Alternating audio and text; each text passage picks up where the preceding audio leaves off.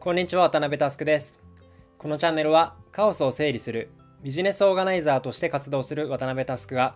ビジネスからライフスタイルまでさまざまなテーマを問題提起し人生に役立つ思考法を考えていく番組です。今日もよろしくお願いします。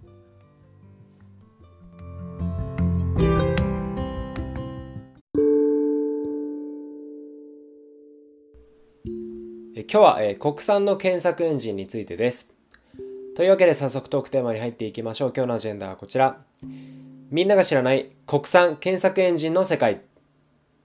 検索エンジンといえば Google、Yahoo、Firefox などいろいろありますが皆さんは普段何を使っていますか？データを見れば明らかなのですが、まあ、世界的には Google 先生がシェア91%と圧倒的です。日本だけに絞っても Google が75%、Yahoo が20%弱という状態で、まあ、Google 先生の一強なんですね。Google で物事を調べることを指す Google という単語を知らない人、今ではほとんどいないのではないでしょうか。それくらい圧倒的な影響力なんですね。そういえば、GAFAM の一角で Mac や iPhone を開発する Apple。彼らは検索エンジン界隈では姿をほぼ見ませんよね。これはなぜだと思いますか？前述の通り Apple は Mac や iPhone というハードデバイスで世界的地位を築いてきました同じようにソフトウェアの領域に開発の投資をする選択肢はゼロではないでしょうが Google の圧倒的すぎるシェアの前では新たに開発するインセンティブがないということです。これは想像に難くないですよね。だからといって何も関与しないわけではありません。iPhone ユーザーの方は親しみ深いと思いますが iPhone には Safari というブラウザアプリがプリインストールされています。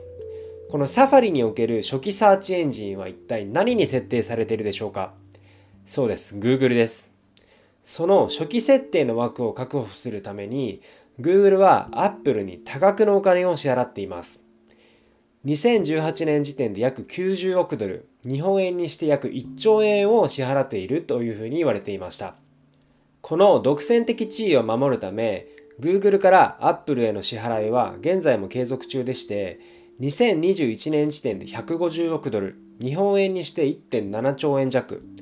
2022年には200億ドル日本円にして2.2兆円になる見込みでしてこのリベートは今後もとんでもない規模に増えていくことが推測されています。ちなみに2021年の Google の売上が2580億ドルなので150億ドルというのは5から6%に該当します。Google のビジネスの核は広告。広告にはトラフィックが命ということもありサファリの面の確保に全力を注ぐことは合理的なんですねというわけで Apple としてはわざわざ自前の検索エンジンを開発しなくても利益率100%の収入源となっているというわけです何もしなくて2兆円が自動で利益になるってやばいですよね。まさに神々の戦いです、ここまではプロローグです。さて、今日メインで話したかったのは日本国内の検索エンジンについてです。ま、今となっては他企業がどこも太刀打ちできない市場になってしまいましたが、ま、日本にもそのチャンスがなかったかというとそうではありませんでした。1997年 NTT がアメリカのインクトミ社のエンジンをベースとした日本語の検索エンジンの開発に乗り出しました。それが GO です。同時代にはデジタルガレージがアメリカのインフォシーク社と連携して立ち上げたインフォシークの検索エンジンや Yahoo Japan が前日の GO のシステムをベースに検索エンジンを立ち上げた時期でした。2003年頃に入ってそれぞれ Google と提携したりしたものの国産検索エンジンを育てる意思はまだ強かったと想像します。まあ、このようにですね、着々と日本国産の検索エンジンが立ち上がる時期はあったんですが、しかし、2008年頃になり、それまであまり話題に上がらなかった大きな壁が立ちはだかります。なんとですね、この検索エンジン、当時日本では著作権法の違反の扱いだったんですね。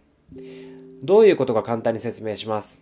著作権法では、著作者に無断で複製、編集、公衆送信を行うことを禁じています。検索エンジンでは、ユーザーの効率的かつ簡易的に検索体験を促す目的で、キャッシュという閲覧履歴があるウェブサイトを一時記憶する技術があります。一度訪問したウェブサイトに再度アクセスすると、初回よりも早く読み込みしてくれたりしますよね。あれを可能にしているのがこのキャッシュという技術です。この一時記憶する作業が無断複製にあたり、著作権法違反だというんです。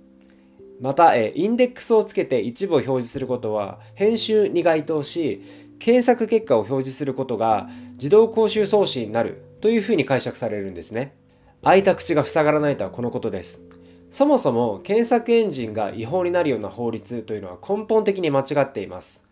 著作権法はもともと18世紀初頭に出版ギルドの特権を守るために作られた法律です。インターネットが普及し、膨大なデジタル情報が Web に溢れ、すべてのユーザーが著作者でもある時代に300年前と基本的に変わっていないことが異常なんですね。細かい話をすれば、著作権法は著作者の申告があって初めて訴訟に発展するため、それがなければ問題ないんですが、まあ、少なくともそのリスクがある状態だったということです。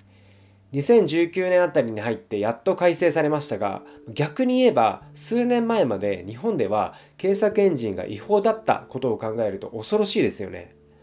同じように開いた口が塞がらないケーススタディがあります。2010年に起こった岡崎市立中央図書館事件です。すごく簡単に概要だけ話すと、愛知県岡崎市にある中央図書館の蔵書検索システムにアクセス障害が発生し、利用者の一人が逮捕された事件です。一言で言えば、この図書館が Web で公開していた蔵書検索システムが負荷オーバーで機能停止し、それが今でいうサイバー攻撃的な解釈を受け、偽計業務妨害の容疑で逮捕されました。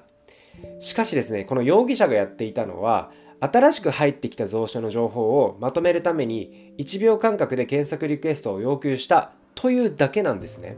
そもそもこの検索システムは Web に一般公開されているわけで容疑者となった男性としても、まあ、提供されている検索機能に満足しなかったので、まあ、自分で情報をクローリングすることで使い勝手を自ら改善していたんですね。まあ、プログラミングを少しでもかじっている人ならここで気づきます。そうです、これただのクローリングなんですね。一般公開の Web システムにとっては大量アクセスでは全くありません。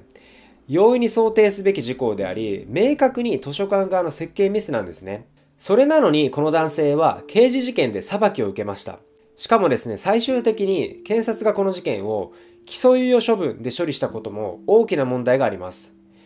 第103回でも話しましたが、起訴猶予ということは、起訴すれば有罪にできるが、情状酌量の余地があるので罪を問わないという意味になります。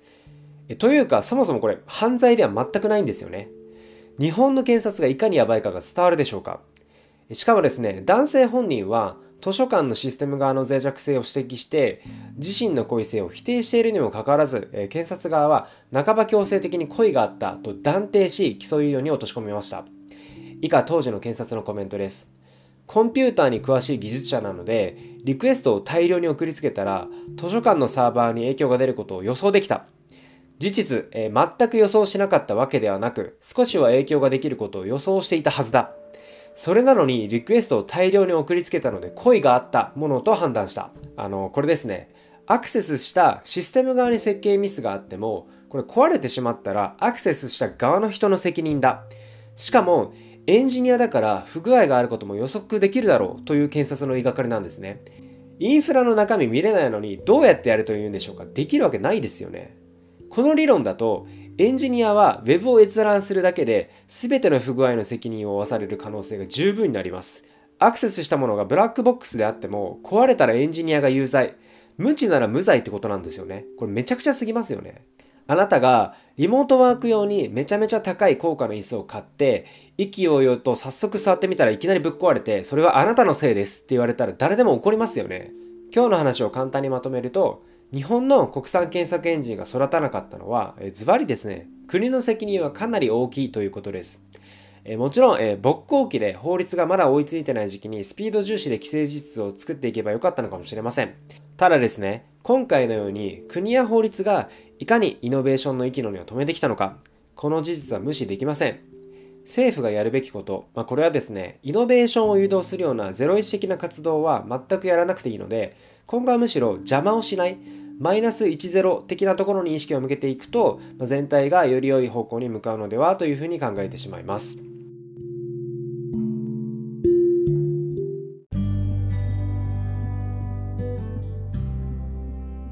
いかがでしたでしょうか？最後に小話ですが、まあ、本編でも出てきたインフォシーク。現在は楽天インフォシークとしてサービスを継続中ですが、もともとはデジタルガレージに勤務していた伊藤浄一さんが日本法人の立ち上げに携わったといいます。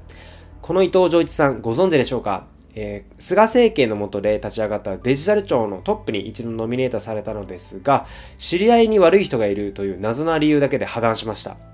どうでもいいことに世論が過剰反応していては、目の前のイノベーションは全て潰れるばかりです。今日のテーマは以上です。気に入った方は Spotify の方はフォロー、Apple Podcast の方はサブスクリプションに登録をお願いします。また、周りの方へお勧めしていただけると嬉しくて震えます。もしこのエピソードを聞いて私はこう思うなどのご意見などがあれば SNS でお気軽に DM いただけるととっても嬉しいです。皆様のご意見も熱烈お待ちしております。というわけで今日はここまでです。バイバイ。